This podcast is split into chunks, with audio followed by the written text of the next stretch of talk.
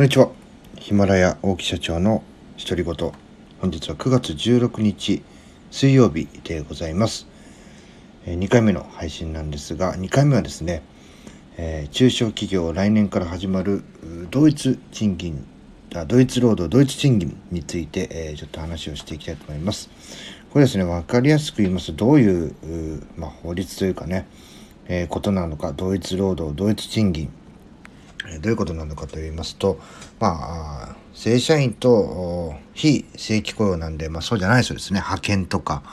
え主には派遣かな派遣とかパートアルバイトとかね。そこの格差をなくしましょうということなんですね。例えば、私はね、福利厚生とかに、えー、注目してるんですけども、まあ、去年からですね、あの、ちょこちょこ聞いてた話としては、例えば社員にですね、健康促進っていうのを促すために、えー、ジムに通えと。で、えー、そのジムに通ってる分の、まあ、半分とか、多いとか全額とかね、っていうのをこう出してもらえるっていうことで、えー、例えばね、休み時間とか、あジムに通ったりとかっていう1、1時間のね、昼休憩時間もすぐね、ジムにバーってこうトレーニングして、すぐもあのシャワー浴びて戻って、っていうことをやってる人もいるっていうのを聞いたことあるんですけども、例えばその社員だけなんですよね、それ。あの、福利厚生との一環として、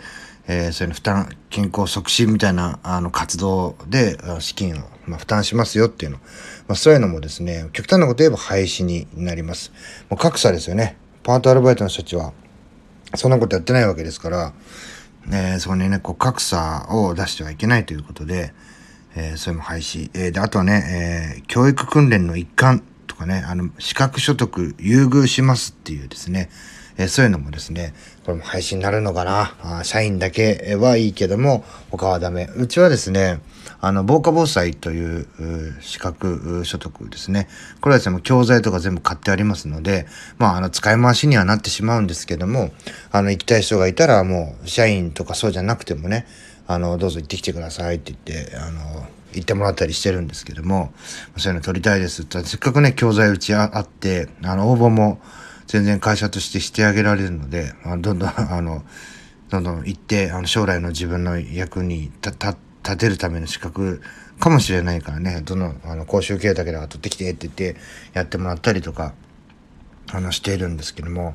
あとはですね、まあ、大手の企業さんっていうのはもう昨年の4月から、2020年の4月から始まっているんですが、昨年じゃねえ、今年か。今年から始まってるんですけども、まあね、あの、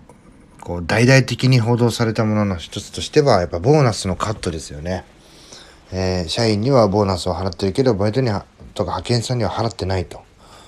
いうことで格差が生じますので、えー、ボーナス支給をカットすると。まあそういうようなね、えー、ところも出てきています。えー、うちもね、えー、社労士さんから、えー、ボーナスに関して、えー、のことをちょっとあの言われました。まあ役員って言ってね、えー、私とかまあ株持ってるし株主ですね。まあちょっと別なんですけども、役員は別なんですが、えー、例えばね、えー、取締役とかついてない、あの、部長さん以下中間管理職の方々とか、普通の一般の社員ですね。正社員。えー、これも、あの、ボーナスっていうのはカットされるところが多いんじゃないかなというふうに思います。またね、あの、社員とかの給料も、えー、格差が出てはいけませんので、やっぱりパートアルバイトの人たちと比べてどうなのかっていうところなんですよね。えー、そこで、えー、やっぱしね、あの、社員にとってはマイナスになってくるようなことが、出来事が起きるような予感がしてますので、まあ今からちょっと社労士さんとね、打ち合わせをしてるわけなんですけども、まあ、これね、あの、ドイツ労働、ドイツ賃金、これ、あの、特に経営者はね、あの、ちょっとこう邪険に扱わず、